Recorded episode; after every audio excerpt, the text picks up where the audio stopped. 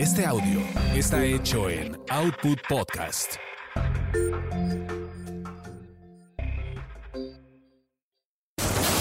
Eso te pasa por terapia políticamente incorrecta.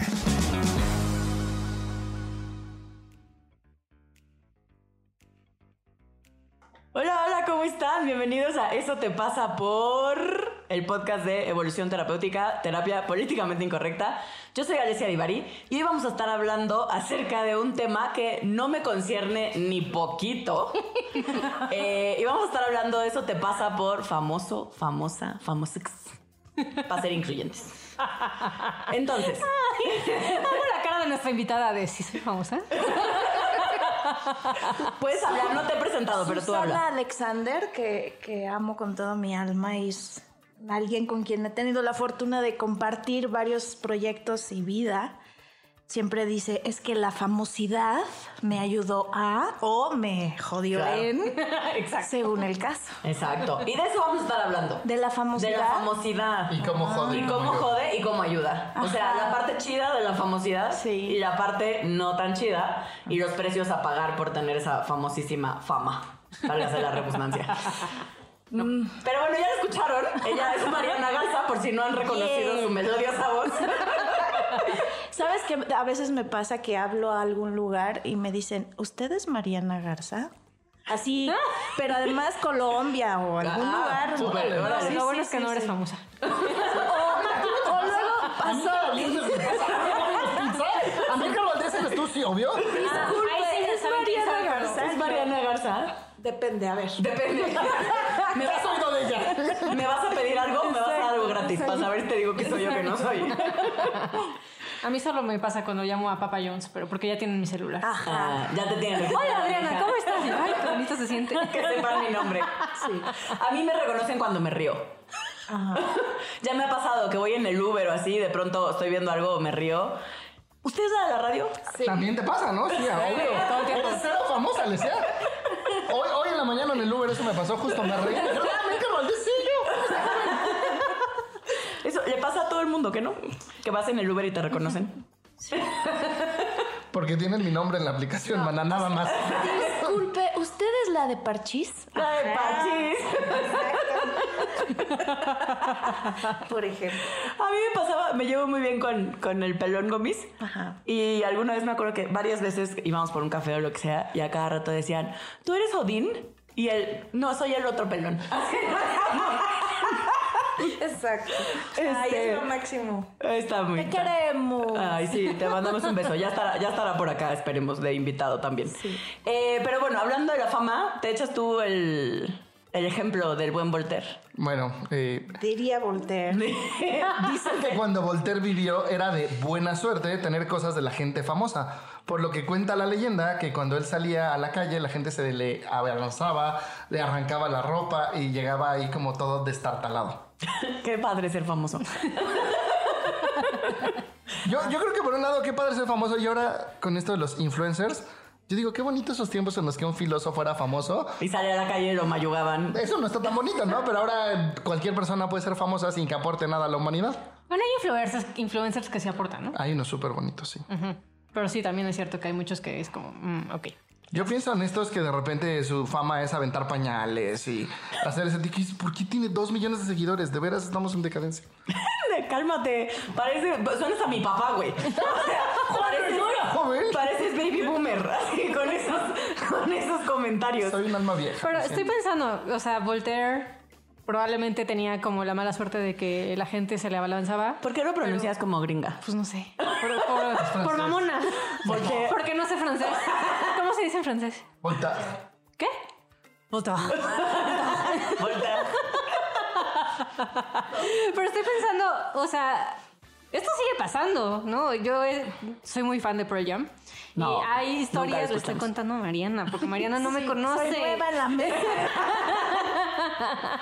y tienen muchas historias de gente que se ha metido a sus cuartos de hotel a robarles ropa, a robar instrumentos musicales. La ropa interior. Bueno, está el sexóloga, perdón.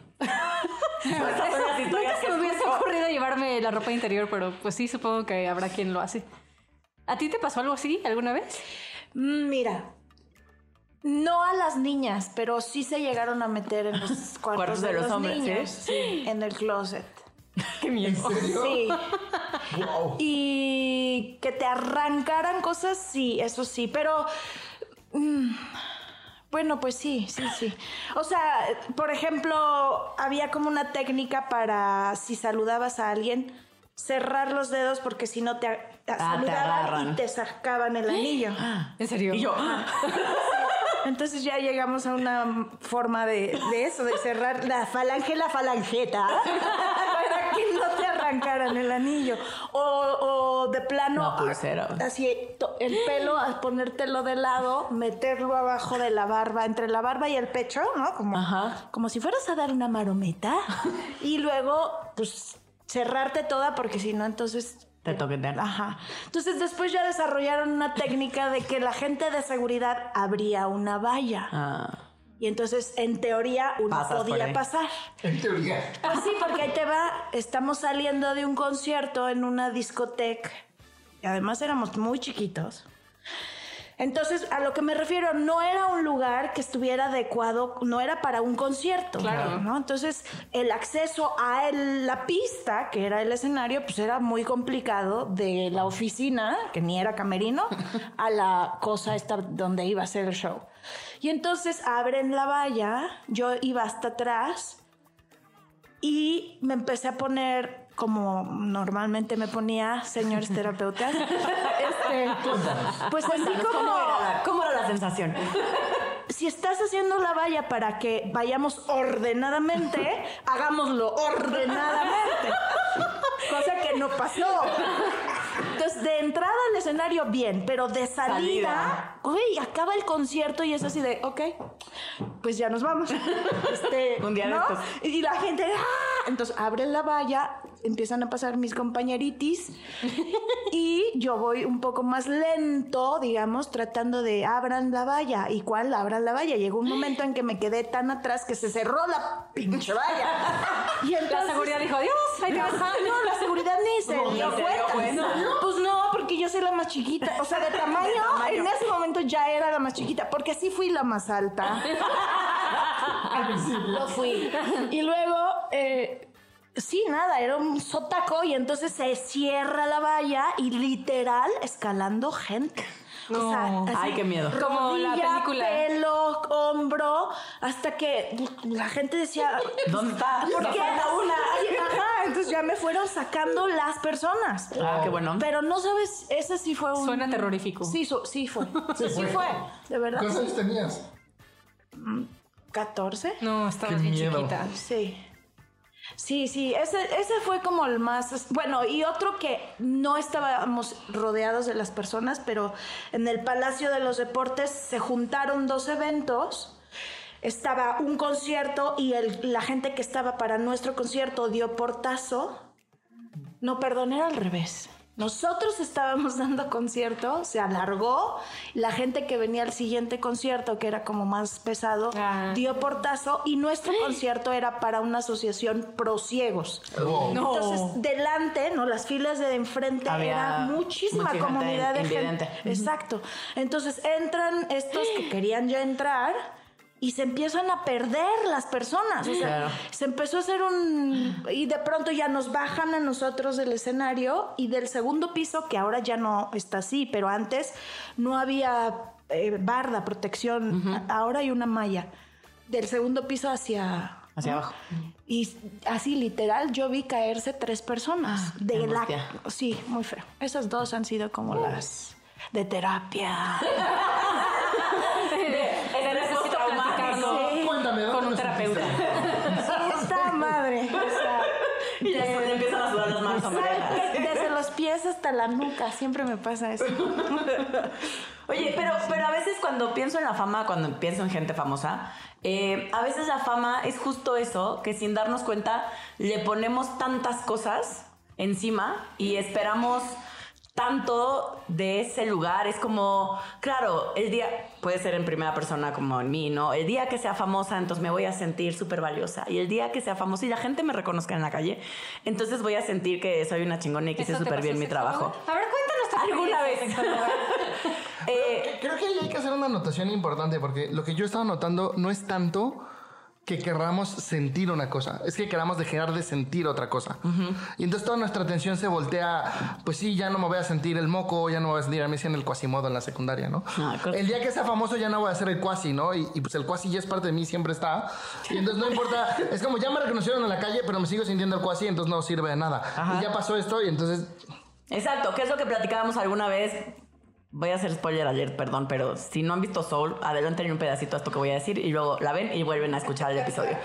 Eh, pero en Soul hay una parte donde el, el maestro, que nunca me acuerdo cómo se llama, eh, uno de los protagonistas, por fin logra su sueño de vida, ¿no? Que era poder tocar en un bar y que estuviera atiborrado y él así, increíble. con la jazzista. Y con la jazzista más famosa de la época y entonces convertirse en el músico de jazz y de pronto termina y se ve que la está pasando bomba y que está increíble el concierto y termina y sale a la calle y está como decepcionado, triste. ¿y ahora qué? Y es como, ajá, ¿no? Como, ¿y ahora qué sigue? Es como, ya pasó esto, que se supone que era lo que yo más quería, que se supone que era algo que me iba a hacer sentir de una cierta forma y que me iba a quitar, como bien decía Milka, que me iba a quitar una serie de sensaciones como sentirme un fracasado, como sentir que no valgo la pena, como sentir que no soy suficiente, etcétera. Este. Y se seguía sintiendo igual después, ¿no? O sea, fue Exacto. como, mm. Justo, ¿no? Es un excelente ejemplo de eso que yo creí que iba a pasar. No pasó.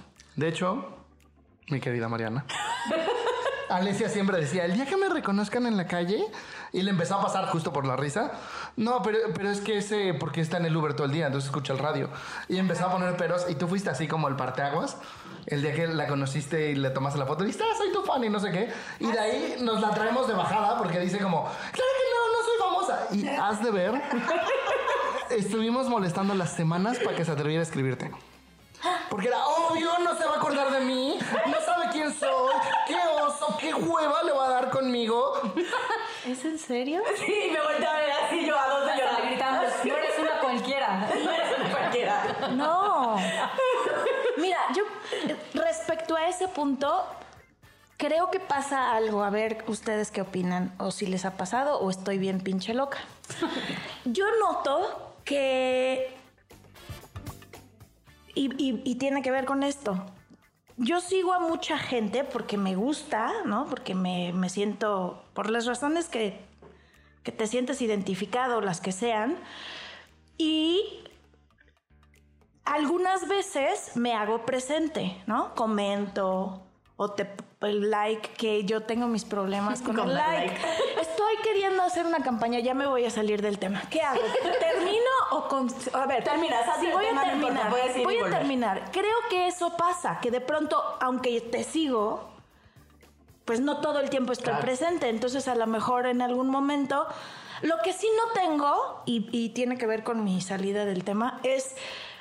Yo no tengo ningún empacho en, en mostrar realmente que me gusta, estoy de acuerdo, te, bravo, ¿no? Felicidades o que estés bien si algo te está pasando. O sea, como eso, como.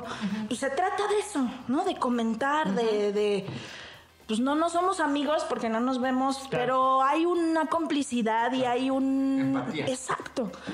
Y, y lo que me, me, me choquea un poco a veces es eso, que cómo hay una cantidad de gente muy, muy, muy grande que está pendiente de qué haces, qué dices, qué pones, pero ni te enteras. Claro. ¿No? Y entonces digo, ah, pues, ¿qué te pasa si, si, si conversas? ¿Te, ¿Te pasa algo que no quieres que la gente vea? Y creo que también en esto que estás diciendo hay una parte bien importante que es esta idea que tenemos como debería de ser la fama, ¿no? O sea, es como, eres, eres Mariana Garza, ¿cómo sigues a Vanessa? Y es como, ¿por qué no? o sea, antes de ser Mariana Garza eres un humanito. Por Y- supuesto. Y, esta expectativa, yo lo veo mucho como terapeuta en un contexto distinto que nosotros, pues, pues como podrás ver, nos mostramos y yo platico que me peleo con mamá y con mi hermano y con... eh, y de repente la gente, hay como dos reacciones, ¿no? La, la- la de gente que viene con nosotros que dice, qué padre, eres humano y entonces me siento identificado. Pero hay como varias personas que dicen, no, yo quiero un terapeuta perfecto porque entonces en mi fantasía es que la perfección existe y entonces puedo seguir correteándola. Y creo que a ustedes les pasa muchísimo eso, ¿no? Que es este juicio social de tú deberías de ser como mi fantasía y mi idea O sea, dice que dices. eres. Creo que estamos en ese momento, ¿no? En el que todo esto está cambiando justo con lo que decían hace rato de los influencers y en el que se vuelve mucho más, ¿qué será? ¿Célebre? Esa persona que lo que hace es eh, sacarse mocos. Y tú dices, ¿Cómo puede ser que tenga toda esa repercusión? Pues por eso, ¿no? Porque todos lo hacemos, pero nunca antes lo había hecho alguien Mostrándotelo. Entonces, uh, como que se libera gente. Por eso, yo digo, no sé, y ya después entra este debate de yo sí haría o no haría eso, Claro. pero está padre que esté funcionando. No sé a dónde nos va a llevar. Yo creo que es nada más una transición, porque no podemos seguir pensando o sosteniendo que lo cool Claro. es que. Aviente pañales. No, Poco. Bien de pañal. No, no, sí, hay un cuate que tiene como 25 millones de seguidores que hace este tipo de cosas, que hace popó en un pañal y va y se lo avienta a un coche. ¿En serio? Ay, no sé. Es real, 25 millones de seguidores. O sea, dices, güey, neta. Entonces, bueno, ok, chicos. Y luego. Exacto. Y luego con eso. Sí, ¿cuál es la propuesta? Yo, pues sí, tengo la edad que, en la que uno se pregunta, ¿para qué?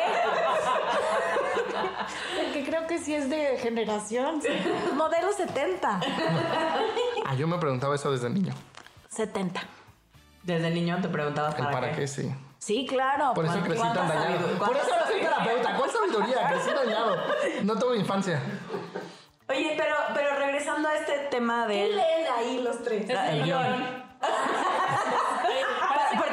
Porque, tenemos, pero sí porque es que como nos vamos, entonces volvemos. Para que tenga una pequeña Sí, estructura y no nos soy- perdamos soy tanto. Nosotros también. Exacto.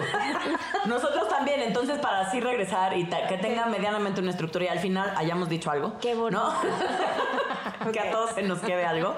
Eh, en este tema de la fama y lo que decía yo hace ratito, como de em, que para mí ha sido como difícil. em, cuando alguien me decía como, como yo tenía una idea de cuando desde chavita, ¿no? Creces viendo artistas o la tele o lo que sea.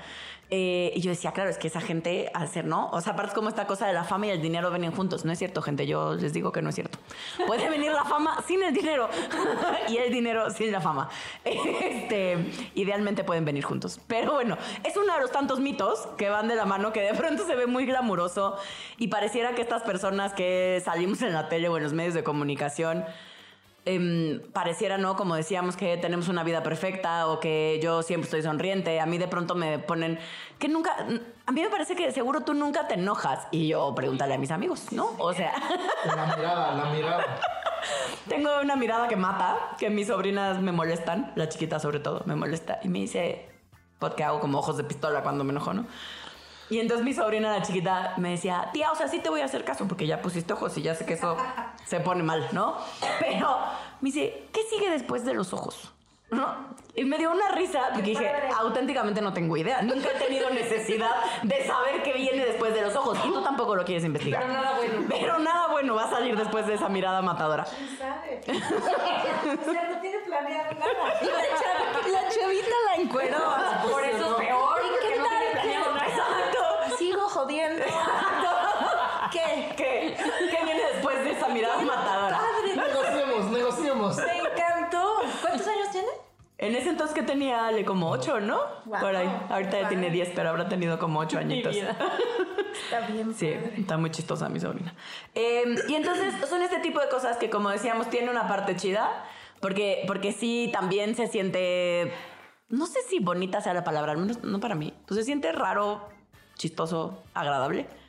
Cuando alguien te reconoce, o sobre todo para mí que reconocen mi trabajo, me dicen, ay, el otro día escuché y eso que dijiste me hizo mucho sentido, y entonces ahora ya cojo increíble con mi marido, o ya tuve un orgasmo, ¿no? Digo, wow, te cae que es el impacto que tengo en la vida de la gente, qué bonito. Es ra- Luego digo, es raro que la gente se acuerde de mí cuando está cogiendo, pero esa es otra historia, ¿no? O sea, es como... Háblame más de un creepy que tiene fotos tuyas mientras lo hace. Ese es tema de, de otro episodio. De los fancecitos que me tienen en su portada de celular y así, bien padre. Distorsionado. Pero, pero es...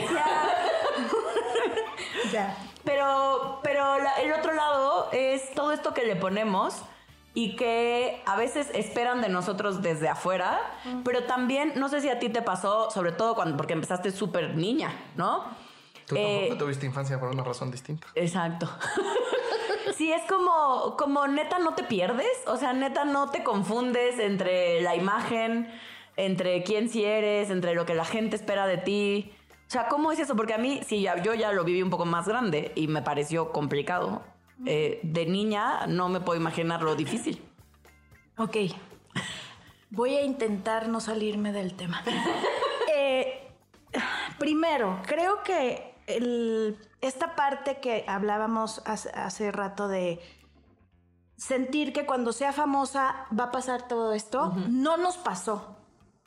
O sea, yo empecé a trabajar cuando tenía siete años. Claro, ni tiempo de hacerlo. Y luego, O sea, ajá, primero, segundo de primaria, ¿no? O sea, sí, segundo. Y wow. En mi familia siempre ha habido gente que está en el escenario. Entonces, en la casa llegaba, o sea, mi, mi abuelo hacía radio, era programador de mu- muchas estaciones, y entonces venían a la casa gente como muy importante, ¿no? Que la- el parámetro en esa época era, salen siempre en domingo Claro. y ya, ¿no? Entonces venía el lanzamiento como Miguel Bosé, Julio Iglesias, Juan Gabriel, Rocío Durcal. Esa era gente que venía porque él estaba trabajando con ellos en Claro. una estrategia de radio. Sí, tranquilito. Ajá, y luego Leve la cosa. este Jaime hacía teatro, mm, Ana Silvia, mi mamá también. Entonces, había como una normalidad en esta cosa que para otras personas, o sea, que puedes ver que para otras personas es ¡eh! sale y hace Claro. y canta y tal. Venían muchos toreros. Carmen era mi abuela poeta, entonces también venía una- un grupo de personas como muy interesantes, muy locas, que eran en contra de los que salían En siempre en domingo. sí. Entonces, no, tenía como esta mezcla interesante que me empezó a formar como un criterio diferente.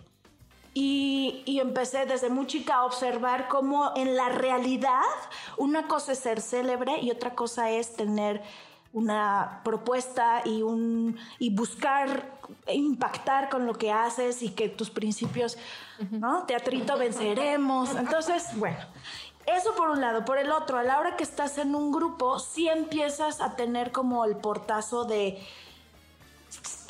Claro, sales y canta toda la gente tu canción y te gritan. María Elena Galindo, que era nuestra manager, la gordita Galindo, nos decía, acuérdate que tu caca sí huele. Y para mí eso ha sido una máxima. Claro. De verdad, o sea, rápidamente. Sí, sí, no dices, Ah, claro. Entonces te callas, ¿no? Y cada uno lidiamos con eso de diferente manera. Y creo que una de las cosas que está padre de estar en un grupo justamente es que de acuerdo a la personalidad de cada uno y las vivencias de cada uno, pues cada quien empieza a formar algo sumando esas, eh, pues eso que te está pasando, que sí, efectivamente sales en un concierto y la gente te dice que pareciera que tu caca no huele.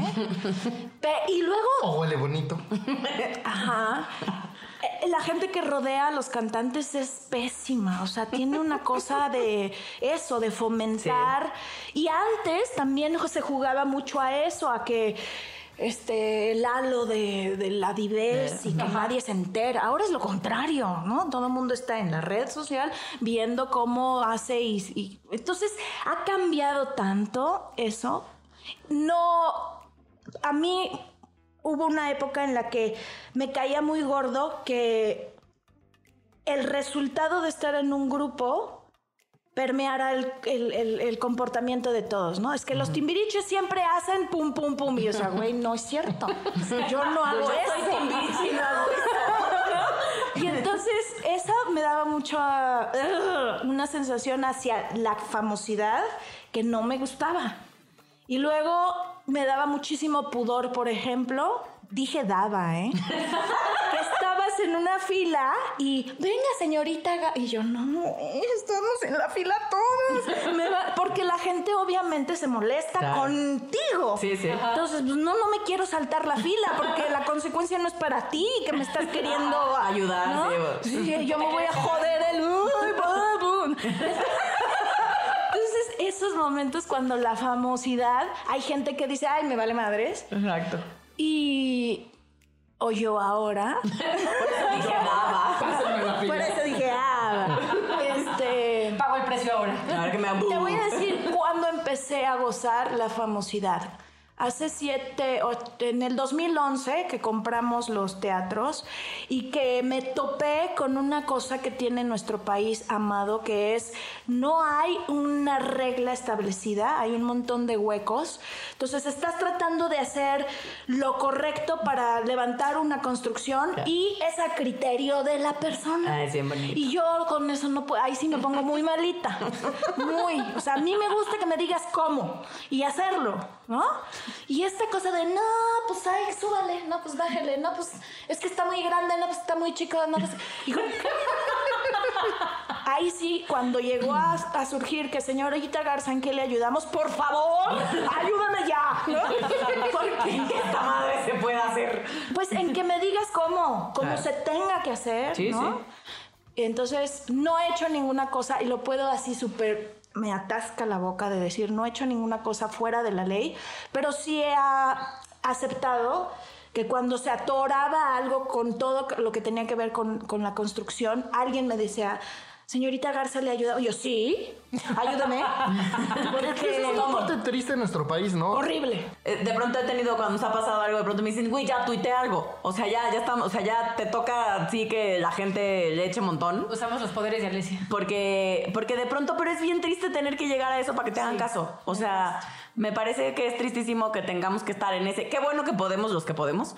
Em, pero qué triste que tengamos que llegar a esos puntos donde, pues sí, esto ya es un tema político de nuestro país, no funciona como debería, pero. Y podemos todos, porque todos tienen Claro. su teléfono y todos tienen, y sí hay mucha gente que de pronto nada más porque puede, agarra su teléfono y pone quién sabe qué, que dices, a ver, dos minutos piensa, ¿qué estás diciendo?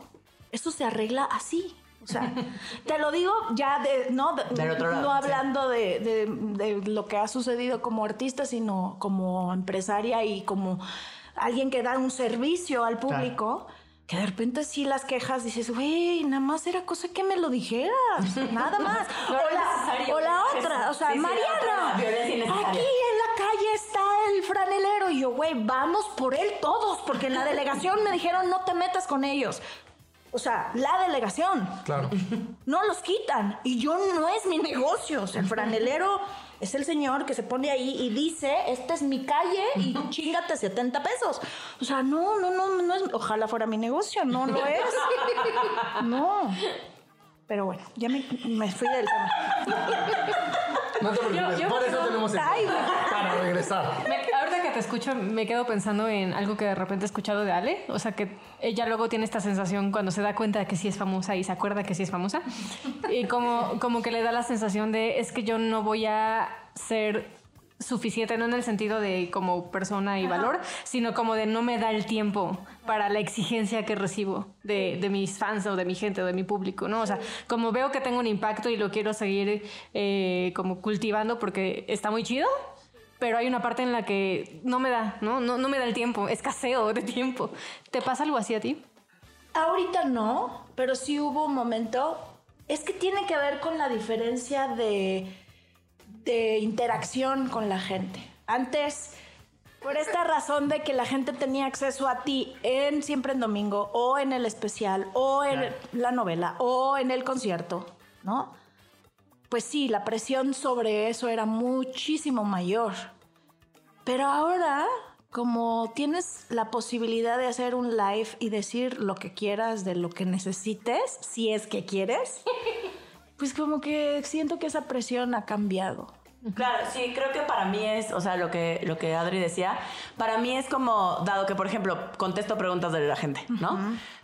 Y, yo, yo, yo, esto es tema personal, pues, por mi historia de vida que un día les contaré, ¿no? Pero, o sea, yo, yo tiendo a exigirme poquito. Yo solita, sin que nadie me ayude, ¿no? O sea, de manera natural soy como muy exigente conmigo. Y entonces, claro, se junta el hambre con la necesidad. Y cuando me expongo a los medios o ahora con todo el tema del Instagram y que me pongo a responder preguntas de la gente, Sí, claro. pareciera que nunca es suficiente. Por ¿No? O sea, y, y entonces nunca faltan las personas que me escriben, como eres una no sé qué, o sea, solo te pregunté una cosa y no me puedes contestar. Y yo, güey, pues pago una pinche consulta, ¿no? O sea, si te urge tanto, pues pago una consulta que yo vivo de esto. Lo demás lo hago por buen pedo. Pero entonces. ¿Ves por qué necesitamos el cosito que haga cinco pesos y te contesto ahorita?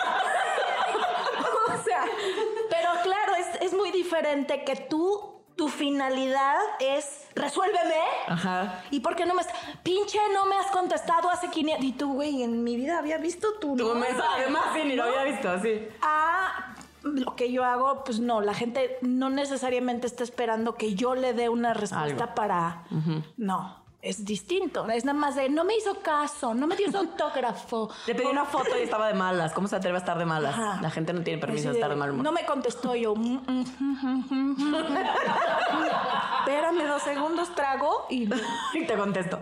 Pero eso ya no pasa. A, a mí el que me gusta y me cae mal al mismo tiempo que tengo una relación amor-odio con él, justo es Odín Dupeirón.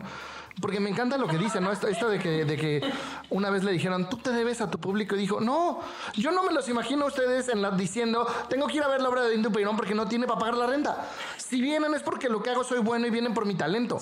Si estoy de buenas, me tomo fotos con ustedes. Y, y- pero lo que incluye su boleto es esto.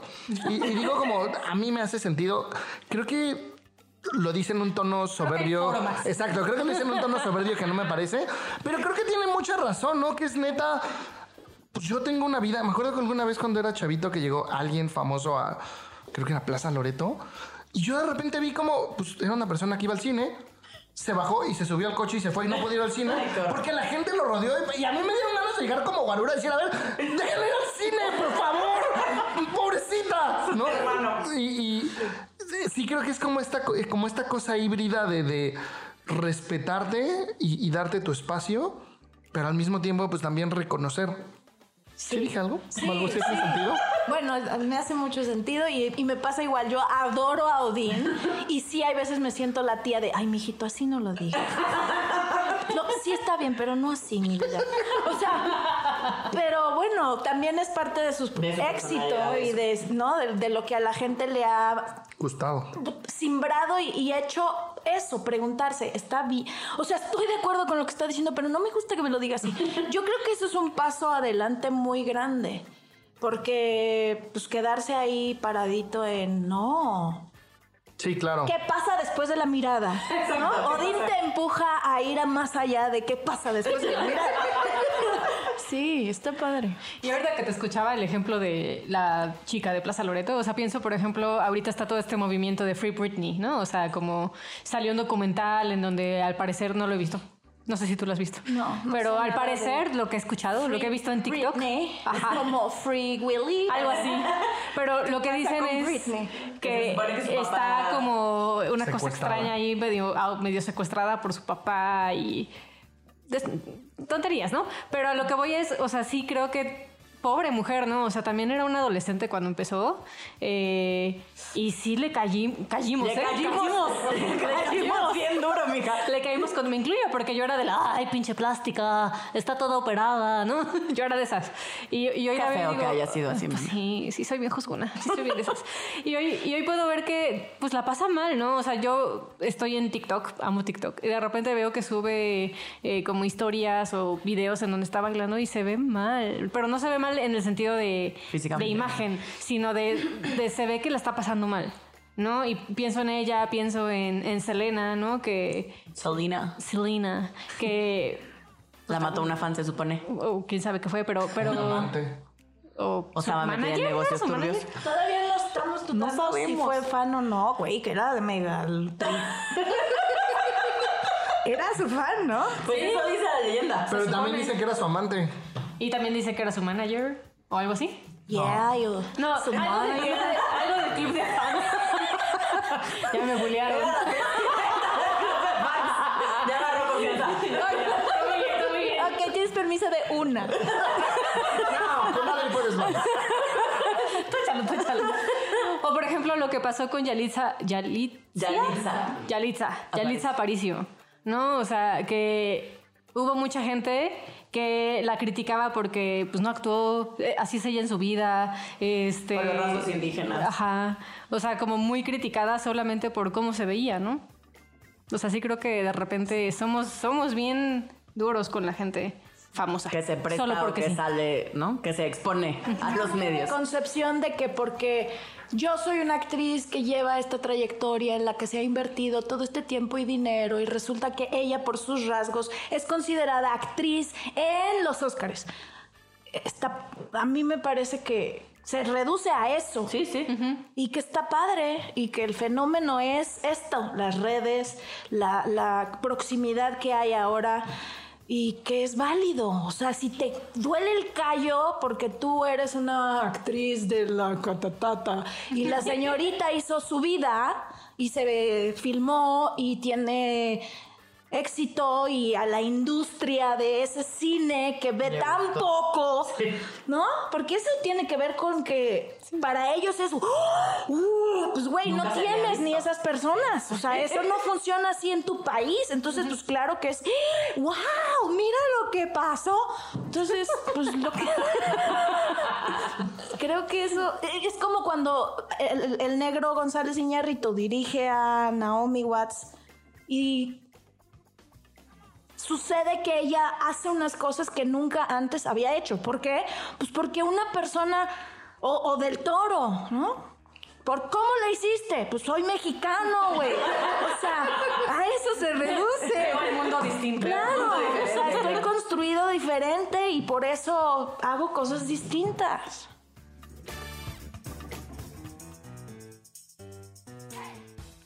¿Cómo están? Soy Mariana Garza y te quiero invitar a que entres a patreon.com diagonal evolución T.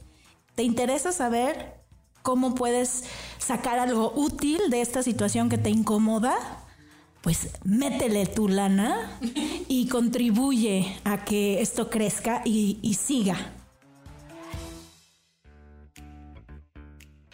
hay canciones no somos muy buenos buscando canciones ¿Sí? Ah, no lo escuchas. Bueno, ellos son vacilos. y porque estábamos buscando canciones de famosidad y de querer ser famoso o qué onda con la fama. ¿O qué pasa cuando eres famoso? O qué pasa cuando eres famoso. Y entonces esa fue una de las que encontramos. También está la de paparazzi de... Mi primer millón y ahora la onda son 200 millones, 300. Sí, no, ya un millón ya no hago.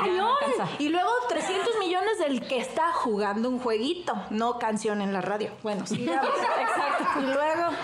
Eh, paparazzi de Lady Gaga. Ajá. Hay videos bien padres. Sí. Es donde se peina con las latas de refresco, ¿no? Según yo sí. Y que están en la cárcel. y que está bien flaquita. Corte a. ¡Ya no voy a estar flaquita! bueno, sigamos con el tema. La de René de Residente. Residente es bueno. Eh, no sé de qué va la canción. De calle 3. Es de calle 13. Ah. Luego se ya dejó de ser calle 13 y se llama Residente. Ah. Es un proyecto solista de rap. cuerpo. Que tengo miedo que se caiga el avión. Que no me importan las giras, los discos, los Grammys y que en la calle 11 quiero volver a ver el cometa Halley con mami. Quiero volver a cuando mis ventanas eran de sol y me despertaba el calor. A cuando me llamaban para jugar. A cuando rapeaba sin cobrar. Quiero sacar las cartas de pelota del Sí, es bonito como melancólico, pero la verdad no le creo que no quiera sus millones. Mi juicio dice que Yo, igual que con Odín Dupeirón tengo una relación amor-odio con, con Residente. Sí, porque escriben bien padre, pero renegar de lo que estás gozando es raro. Están, están bonitos. Tienen un lado bonito. Y también está Corduroy de Pearl Jam. ¿Qué? Corduroy. O Corduroy. Ya, para que no me chinguen. Corduroy de Pearl Jam. cálmate Martita. Baltimore. que eh, es de la época más grunge de la banda y pues sí es una canción que habla de cómo o sea sí soy famoso y se- o doy un servicio pero no me chingues no soy de tu propiedad no entonces está muy buena Y está enojada. Y sí está enojado. Ay, solo a ti te gustan esas cosas, Adrián. Date, date, vas.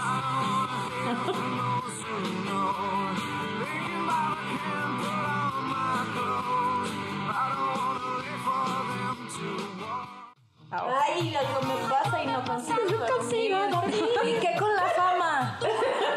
¿Y qué con la fama? Es tuya. ¿Y sí? Y sí. Ay.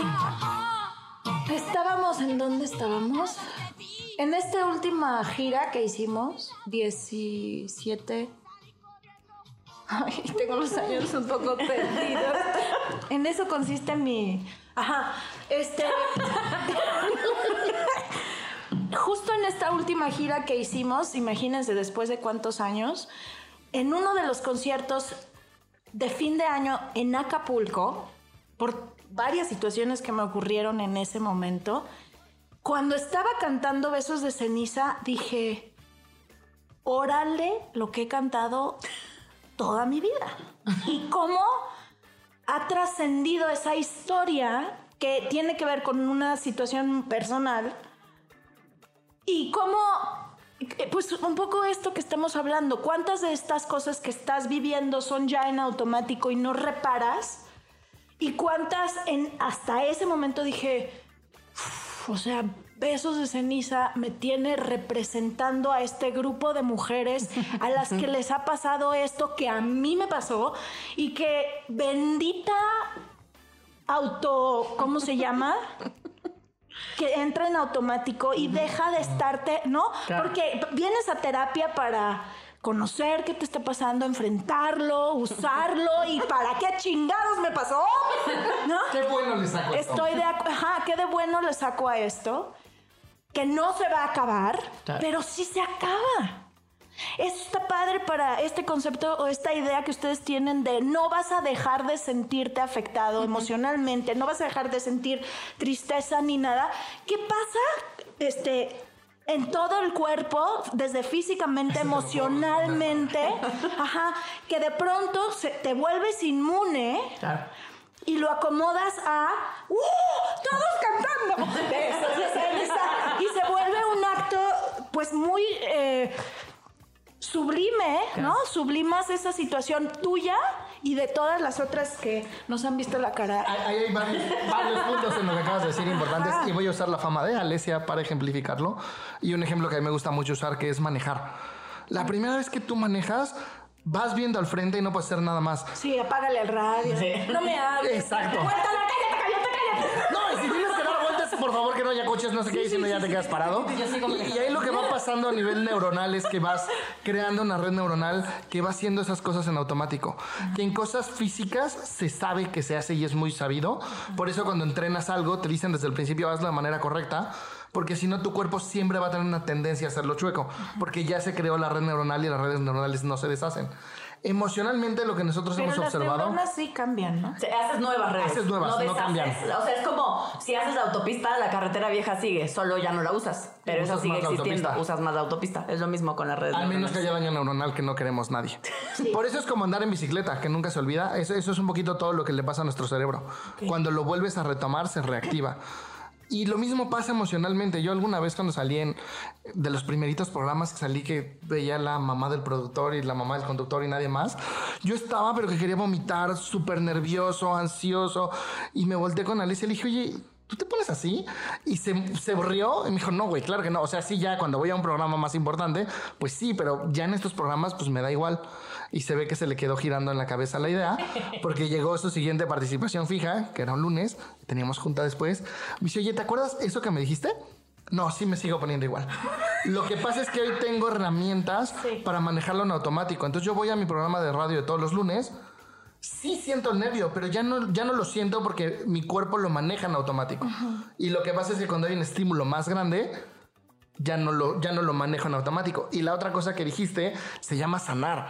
Cuando una historia te sigue doliendo, es porque la has evadido. Cuando ya, ya está puedes cantar y reírte de ella, es porque la sanaste. Entonces, yo creo que son estos dos, dos preceptos. Uno es sanar para que no siempre te siga doliendo lo mismo. Y el otro es, pues si aprendes a vivir tus emociones, vas a aprender a manejarlas en automático. ¿Qué? Que eso además estoy seguro que tú lo viviste. Te fue dando cada vez el, el nervio para que te- el estímulo para que te diera nervio el escenario era más grande. Claro, sí, ya.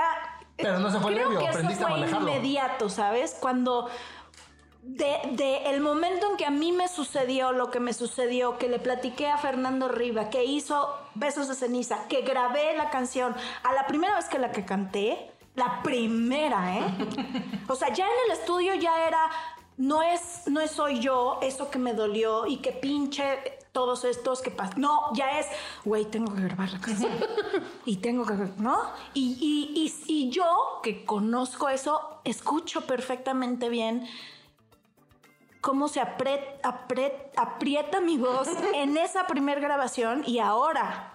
Es una cosa totalmente distinta, más allá de Claro. emocionalmente. El proceso de. O, o verme en el- los primeros videos del, del primer reencuentro, que yo me topé con una situación de. eh, perdí un oído y la primera vez estar en el auditorio con in-ears, porque antes cantábamos con, Claro. con los estos monitores, gracias, de piso y de pronto usar in-ears y enfrentarme a puta madre, me, me- me- el golpeteo sonoro me hace que me maree y estoy en el Auditorio Nacional, o sea, sonríe, güey. Uy, no. O sea, yo veo ese video y digo, pobre, pobre, pobrecita, vela, vela, pobre, cómo sufre. Sufrí muchísimo. Pero entra esto de no, respira, sonríe, Marta Zabaleta, la última butaca, proyecta, se ve que. estoy que conozco. sí, Pues sí, aceite, güey, pues, no- porque. no se notaba. Ajá, según. Ajá. No, pues los que no sabemos. A mí me pasa lo mismo dando terapia. Yo les digo a mis pacientes como, tengo mucho miedo porque mi trabajo implica mucha responsabilidad. Y ahorita que te estoy dando, pues no se nota. Pues no se nota, pero lo tengo. Que, que lo pueda manejar en automático no quiere decir que no esté. Y manejar eso, ¿no? Como decir. O, o- o lo que pasaba cuando. ¿Por qué no me respondes? O sí me respondes. Que dices. "Ah, ah", Este. Como, como un terapeuta. Creo que. A ver. Con ustedes. La, la postura esta de ser, ¿no? Ecuánime y no me mueve y no. No es una autoayuda para que esa persona no tenga o, o tenga como estar libre de. Ya cállate. O sea, estar, estar a salvo de esa exigencia de, Alesia, ¿por qué no me contestas? No me estás resolviendo mi vida. Cuando, pues, Ales, y además se supone, ¿no? Que los terapeutas tienen terapia Sí, sí. para poder ayudar, o sea, Se salvarse de, de la basura. Nosotros sí vamos, pero tristemente la mayoría de los terapeutas no van a terapia. No consumen su propio producto. Pero, pero creo que ahí el, el- el tema que estás describiendo tiene que ver con que justo es muy común que los terapeutas no se atrevan a mostrar eso y entonces no generan... Sí, me voy a salir ahora yo del tema. Yo me acabo de dar cuenta... Nos hemos salido de. Por ejemplo, que en esta casa tenemos un asador y yo quería hacer un asado una vez al mes y no lo hemos hecho. Y, en y- y lo que me di cuenta es, me siento tan pinche cuando me rechazan y dicen que no, que en vez de estarlo diciendo para generar este callo y esta resiliencia al rechazo, me oculto. Y entonces con el rechazo no tengo experiencia para sentirlo. Y auténticamente me rechazan, que yo sé que no es personal, que yo sé que no, yo sé todo eso, pero se siente bien feito, mi corazón se apachurra y no he generado los recursos emocionales para manejarlo. Y eso es lo que le pasa a los terapeutas que tú estás describiendo. Creo este personaje perfecto y ecuánime y entonces no tengo los recursos para lidiar con las emociones Y poderlas mostrar y que les sirvan a los y acompañar al otro también. Y entonces es como, pero no estés triste, ¿no? Me vuelvo un consolador en vez de un acompañante, no un consolador de los Sí, tuyos. perdón, yo también me fui. Otro, otro tipo de consolador, mana. Sí, me imagino a Milcar de consolador. A- Así pelón y todo. Bueno, pero entonces, para ir cerrando. No. A partir de hoy dura tres horas. Ya tenemos un capítulo de más de dos Nos horas. está faltando. Nos está faltando muchísimo. Siempre nos hace Tendrás que venir falta. para otra ocasión. Bueno. Eh, Em, podemos hacer uno después de eso te pasa por empresario, así para que nos cuente el otro lado de Mariana. Ahí lloramos contigo. Ahí lloramos Ay, se contigo. hace que sí va a llorar. Exacto, y nosotros junto con ella, de nosotros hicimos la queríamos empresa porque facturas. solo queríamos dar facturas, así de, ¿Qué por eso, por eso empezó la empresa. True story. Así. Empezó Evolución Terapéutica como empresa, así de verdad, solo queríamos dar facturas y ahora tenemos una Yo empresa. solo quería hacer teatro. una obra, aprendértela y decirla. Exacto. Entonces tenemos otro episodio que se tratará de eso te pasa por querer ser emprendedor. Así bien padre. Em, pero bueno, entonces, desde nosotros, desde Evolución Terapéutica, creemos que la fama em, solo significa que tanto te conoce la gente. Em, no, no significa mucho más que eso. Lo demás se lo ponemos cada uno de nosotros y los que están afuera hacia el que tiene ese impacto en el mundo. Y entonces lo que sí es cierto es que tendemos a confundirlo con un montón de cosas y habrá que darnos espacio tanto para quienes lo vivimos como para quienes estamos de afuera viendo a otro famoso o famosa, preguntarnos si de verdad todo eso que le ponemos será que sí es así o qué le estoy proyectando al otro que hace sentido conmigo. Em, ¿Qué nos falta? Yo creo que las maravillosas preguntas, ¿no? Las maravillosas preguntas. Cuando tenemos un invitado en este bonito podcast, le hacemos unas preguntas. Entonces, em, Lo te vamos a primero que hacer venga a tu mente, mana. lo primero que venga a tu mente. Te vamos a hacer así preguntitas a que son... psicoanalizar freudianamente. Es una prueba proyectiva, exacto. Entonces, Prueba proyectiva. entonces tú empiezas. Va. Entonces, lo primero que se te venga a la cabeza. ¿Bosque o playa? Playa. ¿Poner el cuerno o ser el cuerno? No, no, no. Cero ninguna de las dos. Besos de ceniza. no, no entendieron mi historia. Les estoy di Ay, de veras, ¿eh? ¿Por qué no escuchan? ¿Europa o Asia? Mira, mana, no he ido hacia. Me tendré que ir por Europa. No, pues hay que conocer. Asia, Asia, ¿va? Sí. Ok, diarrea o vómito. Ay, fuck. Recurrente. ¿Papá o mamá? Ay, Te me saltaste una vez. Papá o mamá. Ah. Vamos a regresar a la que era. Bueno, sí, ahorita te la preguntamos. ¿Ansiedad o tristeza? ¿Por? Chingao. La tristeza es bonita. A mí garrama la tristeza. Sí, sí, es bonito. ¿Ansiedad o tristeza?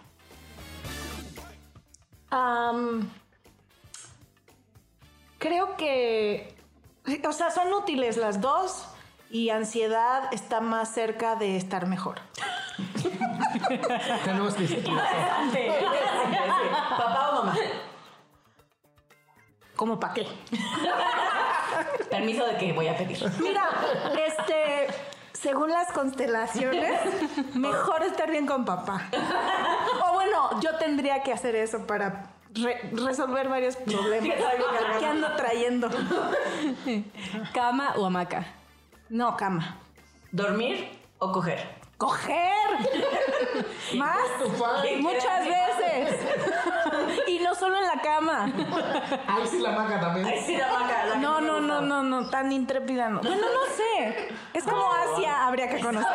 Sí, sí. Tiene su encanto. ¿Coca o Pepsi? Coca. ¿Mal aliento o que le huela la cola? No me veas así. No, le decía, los, los olores es lo mío. O sea, no le puede oler nada. Lo- ay, vámonos a lavar las cositas. Todo. Todo. Sí. Y si es permanente, pues un lavado de intestino. Y si no, pues mejor ya no, porque de veras los olores sí son muy importantes en mi vida. ¿Vino o cerveza? Híjole. Cerveza, sí, muchísimo. ¿Chichis o nalgas? ¿Cómo para qué? Como para escoger nomás. Porque no teníamos nada mejor que preguntar. Para escoger. Por eso. Este. No, pues nalgas. ¿Perros o gatos? No tengo tiempo para mascotas. Me parece que si no tienes el tiempo, no los tengas. ¿Drogas legales o ilegales? No, ninguna. ¿Té o café? Café, negro. Si te suicidaras, ¿pastillas o cuerda?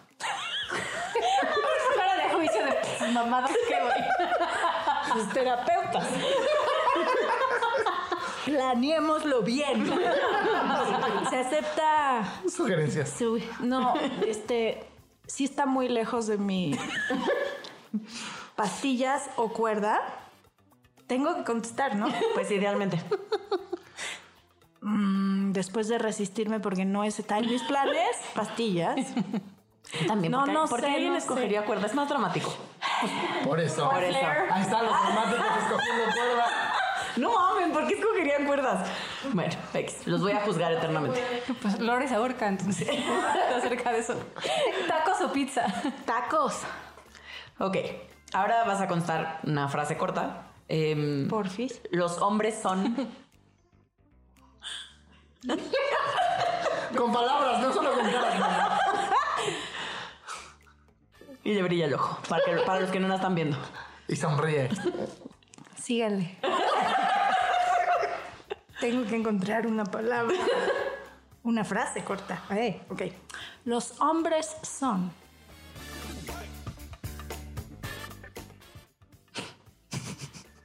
Júzguenme, soy cursi. Complemento, perfecto. Ok. Ajá. Las mujeres son. Ah, co-creadoras. México es. Lo máximo. Tú eres. Tu amiga quiero ser. Yo soy María.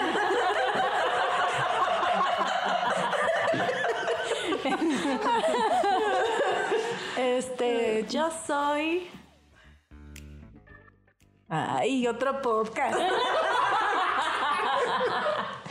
Una mujer. Ahora. Ahora. Qué lindo.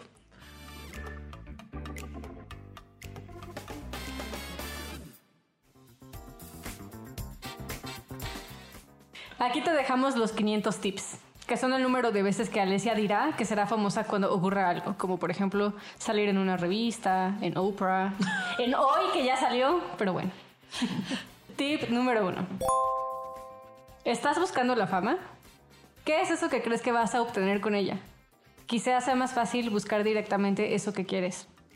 O sea, es lo mismo que le ponemos hoy porque se trata de la fama, pero es lo mismo que le ponemos a querer tener un Ferrari o a tener el cuerpo 60, no, O- no al revés, 90, iba a decir 60, 90, 60.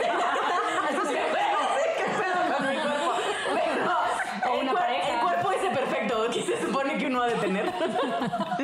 Eso explica tanto. Eso explica tanto. Voy Pero a bueno. conseguirlo. Exacto, entonces pregúntate, ¿para qué quieres todo eso? Que puede ser material o menos tangible como la fama, pero que se ve de alguna manera. ¿Qué le estás poniendo ahí? Tip número 2. ¿Le quitas la humanidad a la gente famosa? A veces parar y ver que son personas como tú o yo puede ayudar a verlos con diferentes ojos.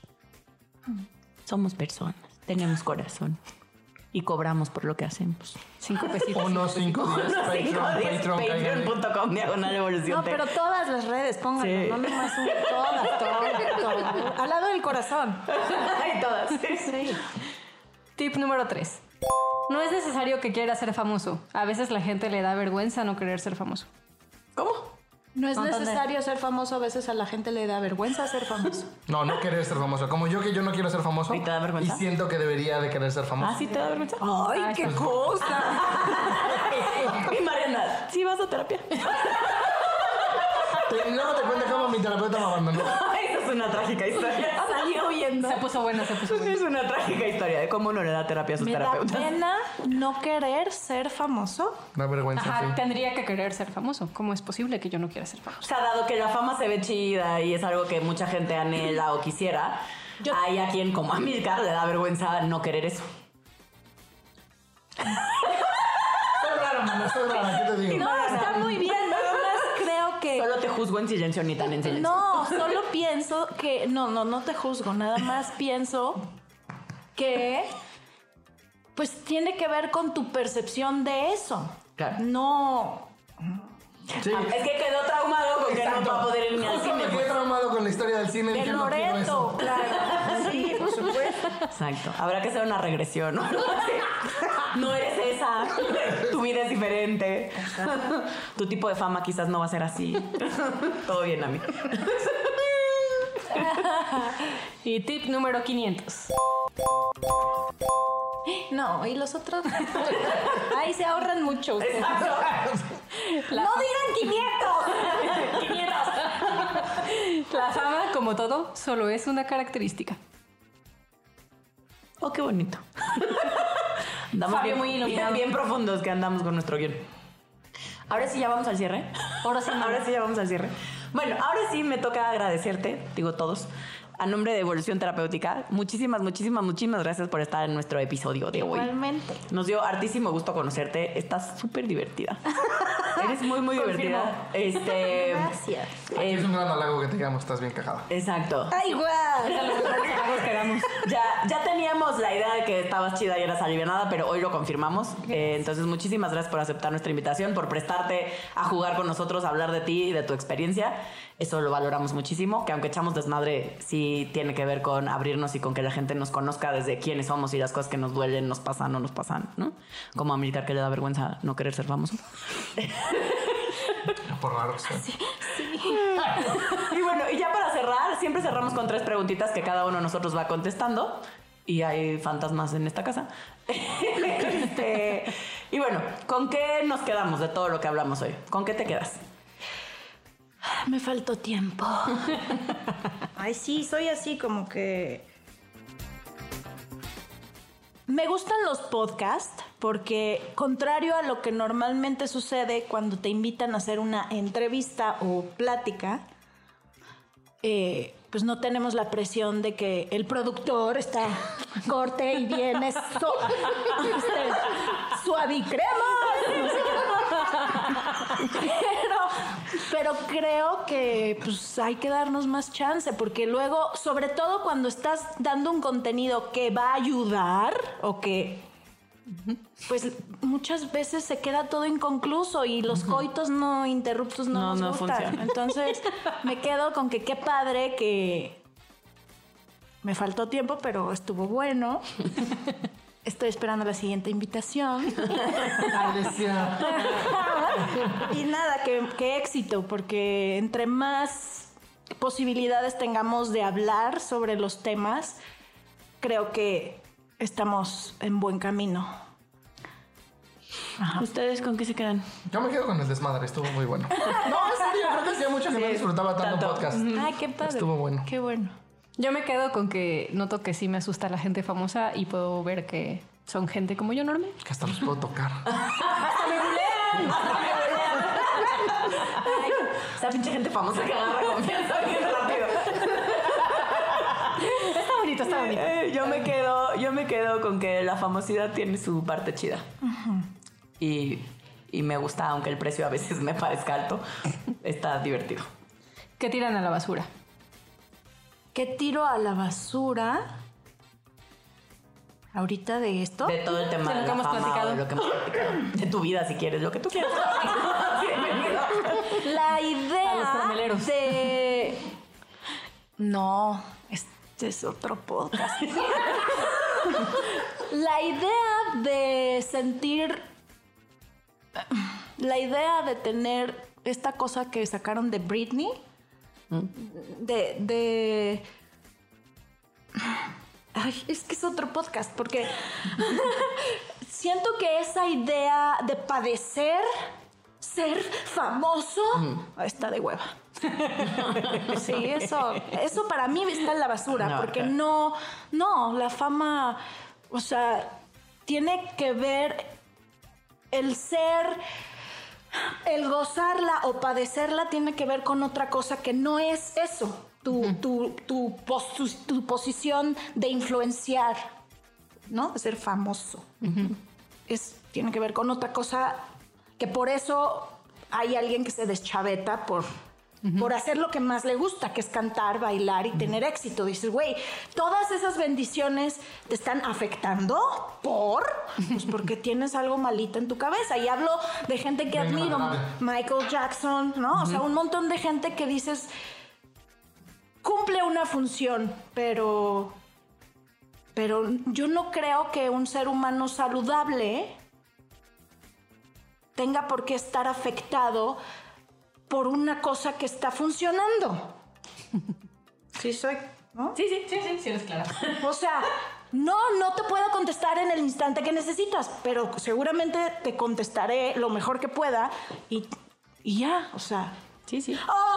¡Oh! Me piden en la calle, no puedo salir. No, güey, no creo en eso. Me van a encuerar como a Voltaire, vas a ver. como, a Vol- como a Voltaire. Ah, a ver si me dejan pendejo. Depende. Otra vez. Vamos a negociar. Un besito. Sí, un besito. No, un chingo de pesito. Eso sale más caro, man. Esa es mente empresaria y no mamadas. Como dije, el otro día me estabas burlando que me pidieron el OnlyFans y yo me Ah, vi sí. super baby boomer y no sabía que era eso. Ay, ni siquiera sé cómo se hace el OnlyFans. Ahí sí pueden dar un besito. Me enteré hace muy poco que existe eso de. Y yo le busco y le busco. y digo, ¿Dónde chingados está el OnlyFans? A veces también se enteró esta Yo semana. también me enteré esta semana porque un fancecito me lo pidió de deberías poner tu OnlyFans. Y yo, ay, qué padre, ¿qué es eso? Mira. Ajá, igualito. vean memes. Toda mi cultura y información y noticias son los memes. Pero de esos no has mandado al chat. Exacto. Sí lo mandé, pero De no. Métanme al chat. ¿Qué tiran a la basura? Yo creo que mi idea de, de lo justo lo que acaba de decir Mariana, ¿no? Mi idea de la fama tendría que ser de una manera. Eso tiro a la basura.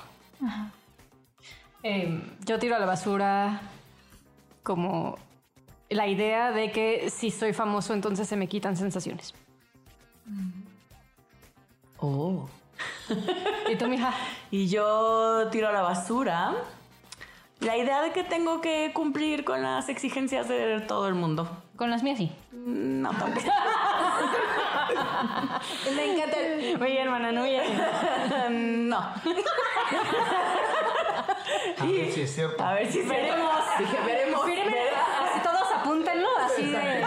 Graba esto así muy bien. Este, ¿Y qué ponemos en un altar finalmente? ¿Qué ponemos en un altar?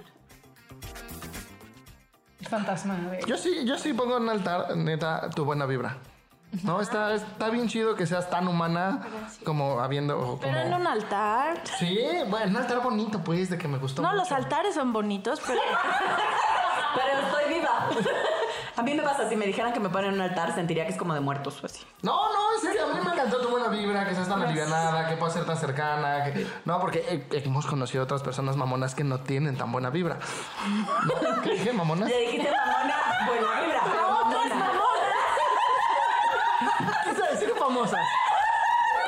Claramente mi cerebro tiene un link de. ¡Famosa mamona! Llegamos al punto. ¿Por qué no quieres ser famoso? Porque Porque me no mamó. quieres ser mamón. Y que le pase lo de Loreto.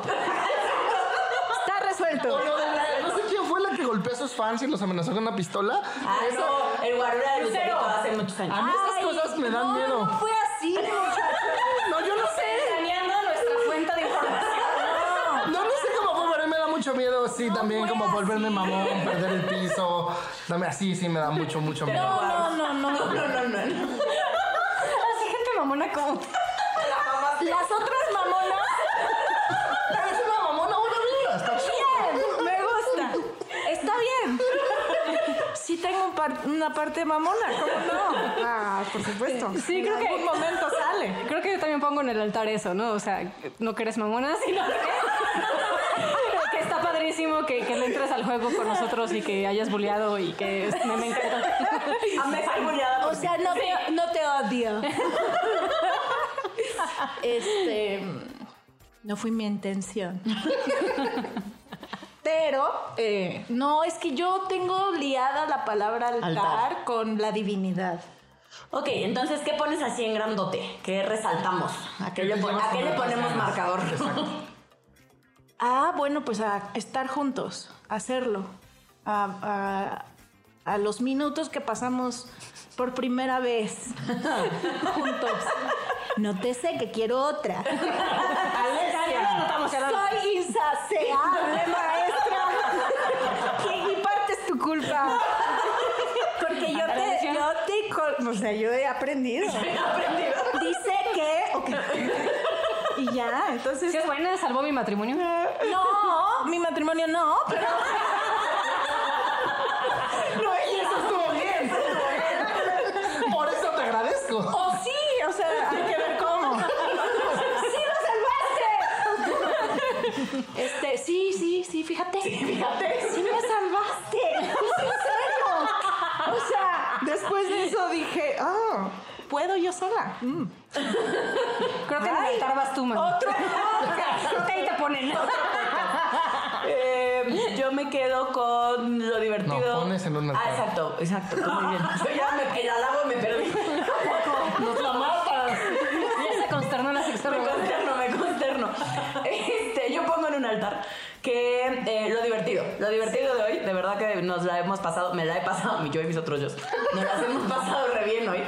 Este, eso, eso pongo en un altar, la buena onda, la conexión. Me gustó lo que dijiste, creo que te lo voy a robar en parte. Eh, pongo en un altar la conexión que además nosotros aquí en Evolución Terapéutica siempre decimos que es parte de para qué hacemos las cosas, que tiene que ver con conectarnos, con ver que en nuestras historias siempre hay puntos de encuentro, ¿no? Sin importar de dónde vengamos, cómo seamos, invariablemente cuando nos ponemos a platicar vamos a encontrar cosas en común y eso está súper bonito. Eh, así que pongo en un altar eso. Muy bien. Ay, Qué bonito. Ahora sí, ya llegamos al final, final, final, final. Llegó el momento de despedirnos. Esto fue Eso te pasa por... ¿Qué? ¿Quién corta?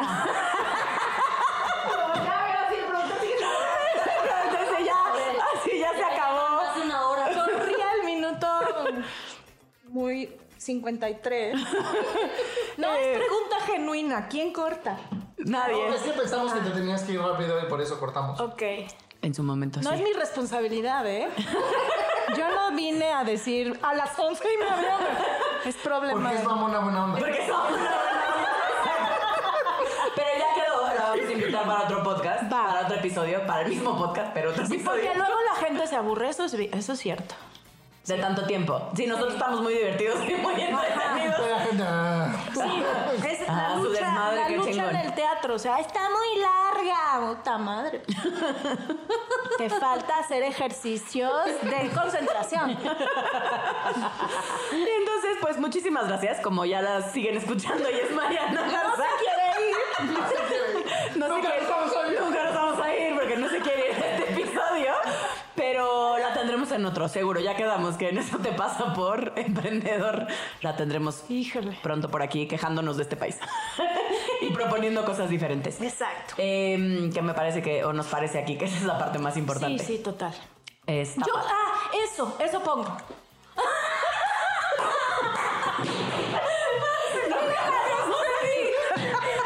También pongo esto.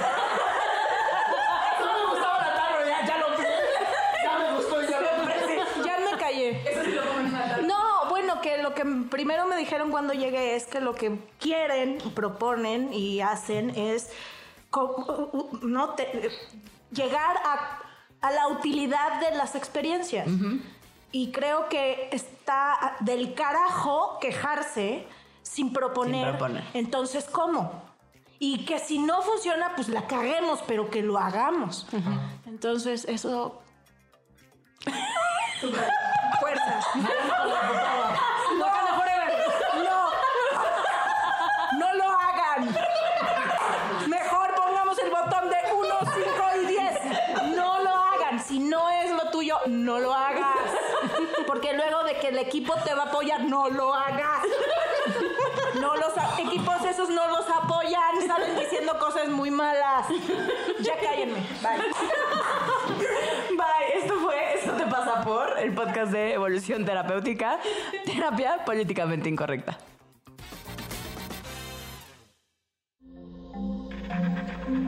Este audio está hecho en Output Podcast. ます。